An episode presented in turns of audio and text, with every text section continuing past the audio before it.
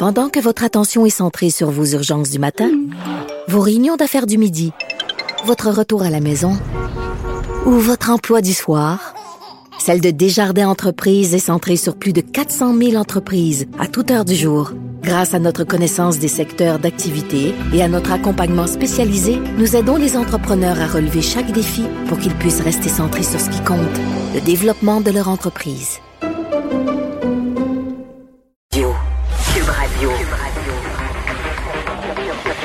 Cube Radio.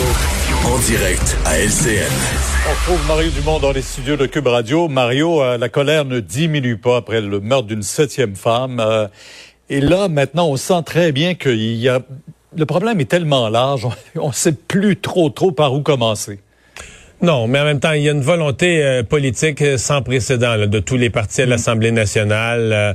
On sent euh, la ministre Isabelle Charret qui veut mettre les bouchées doubles, euh, qui euh, ce matin point de presse conjoint avec sa collègue de la, sécurité publique.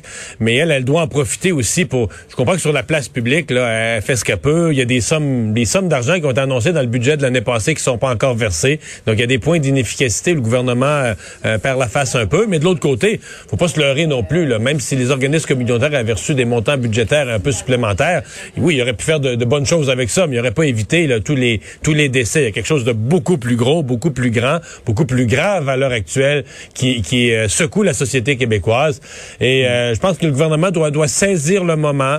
Euh, on a des rapports du coroner là-dessus, sur le travail policier, sur la justice. Et c'est vraiment, c'est l'ensemble des facteurs. On a un rapport des députés des quatre partis qui est tout frais, qui date d'il y a quelques semaines. Donc, je pense qu'il y a lieu que tous les partis se mettent en action là-dessus. Une des questions, c'est le budget parce que le budget arrive demain. Est-ce que le gouvernement va avoir le temps? Le budget est déjà imprimé. Euh, est-ce qu'on va avoir eu le temps d'insérer des sommes supplémentaires? Ça, c'est une des questions que je me pose. Sinon, il faudra trouver une façon habile de dire que dans tel, dans tel des volets du budget, oui, on avait, on avait réservé, on avait prévu des sommes pour, euh, pour ça. On peut pas faire comme si ça n'existait pas. C'est trop gros à ce moment-ci. L'année passée, on n'avait rien prévu pour la pandémie. Et vous avez vu le lendemain, il fallait trouver l'argent et rapidement. Et je pense que dans ce cas-là aussi, euh, en tout cas, il y a une intention là, de toutes les formations politiques. Maintenant, le rapport du BAP sur ce projet GNL Québec, ça a été rendu public aujourd'hui. C'est une véritable douche froide pour le promoteur. Oui, absolument. Euh, les, trois critères, le ministre de l'Environnement l'a bien dit, il y avait trois critères que le gouvernement du Québec avait fixés. C'est zéro en trois. Donc, euh, le promoteur a quand même dit qu'il prenait acte, euh, que pourrait présenter une nouvelle version du projet ou des changements au projet. Donc, c'est difficile à imaginer. Là. On est loin. Mais bon, le promoteur a toujours ce, droit là, qui existe. juste une chose qui me frappe aujourd'hui, parce que ce qui, ce qui est devenu un peu bizarre avec le BAP, moi, mettons, je suis quelqu'un qui, cherche l'équilibre entre l'économie et l'environnement quand il y a un rapport du BAP, sur tous les points, il est négatif avec un projet, ben on se dit, il y a un problème environnemental avec le projet. Comme on dit, c'est c'est on, on part pas, on démarre pas avec ces conditions-là. Ce qui est amusant, c'est que les environnementalistes plus radicaux, incluant dans les partis politiques, quand euh, le rapport du BAP est négatif aujourd'hui, là, on va dire, c'est le clou dans le cercueil, c'est fini, ce projet-là, plus jamais, on l'oublie, on l'abandonne.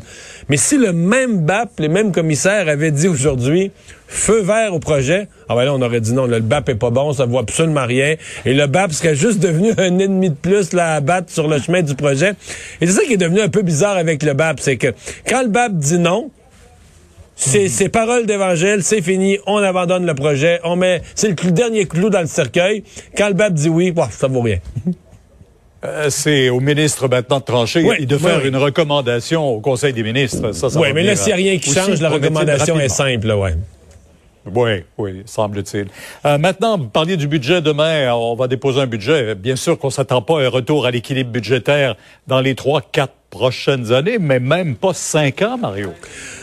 Ben, j'ai hâte de voir. Euh, moi, je pense quand même que le gouvernement va fixer. Faites, c'est le choix. Euh, l'opposition, euh, des partis d'opposition qui ont demandé au gouvernement d'oublier ça. Il faut investir dans les, les services, il faut investir dans les besoins. Moi, je pense que oui, faut, à court terme, il faut investir dans à la fois la réparation de, de ce que la pandémie aura brisé.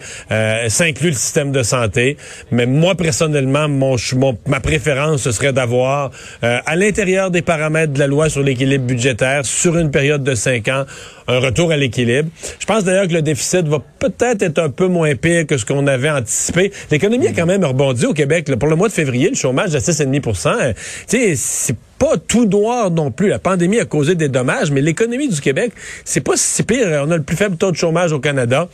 Donc, euh, mais c'est un budget, on se comprend, c'est un budget qui est qui est difficile à faire et où le gouvernement, il y, a trois, il y a les services publics où il y a des gros investissements à faire. Mhm. Il y a l'économie, on peut pas se permettre de couper à court terme. Là. Il faut, on, nuirait à l'économie, donc il faut laisser du souffle à l'économie. Il faut penser à la relance.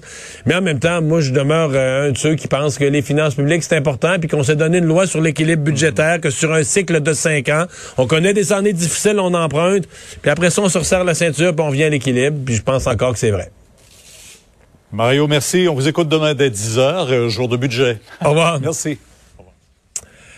Alors, euh, Vincent, ben oui, donc jour de budget. Demain, euh, notre émission va porter entre autres là-dessus parce que ça, ça va nous apparaître à 4 heures. Oui, et euh, enfin, assurément beaucoup de choses à analyser à ce moment-là. Tu parlais avec avec Pierre Bruno de ces fonds là, qui sont demandés par les partis d'opposition. Enfin, Dominique Anglade du Parti libéral demande à ce qu'on double les sommes, donc de 24 à 48 millions, et au Parti québécois... Pour la violence conjugale. Pour la violence conjugale, et qu'on, du côté du Parti québécois, 70 millions supplémentaires, c'est ce qui est demandé. Est-ce qu'ils auront eu le temps d'inclure ça? C'est une bonne question. Et en Ontario, euh, ben, c'est aujourd'hui. Le budget, oui. Euh, alors, on peut quand même euh, voir ce, que ça donne pour la province voisine. 33 milliards de dollars de déficit. Eh c'est ce qu'on annonce. C'est un peu comme si le Québec faisait 20 milliards demain. C'est à peu près ça. Et bon, ce qui a coûté le plus cher, dépenses en santé, 16 milliards, 23 milliards pour la protection de l'économie. On comprend toutes sortes de dépenses causées par bon la, pandémie. Et dans, dans, ce qui est ventilé, là, 1 milliard pour la vaccination, c'est ce qui est prévu. 1,4 milliard pour l'achat d'équipements de protection, 1,8 milliard pour soigner les patients atteints de la COVID et rattraper les retards en chirurgie. Donc, bref, ça sort à coup de milliards. Et retour à l'équilibre budgétaire, c'est un peu la grande question qu'on saura euh, demain, dont on aura la réponse demain. En Ontario, pas avant huit ans. Pas avant huit ans. Alors, on... Ça on pourra comparer avec le budget du Québec demain. Merci Vincent. Merci à vous d'avoir euh, été là. Je vous souhaite une bonne soirée. On se retrouve demain 15h30. Sophie Durocher s'en vient.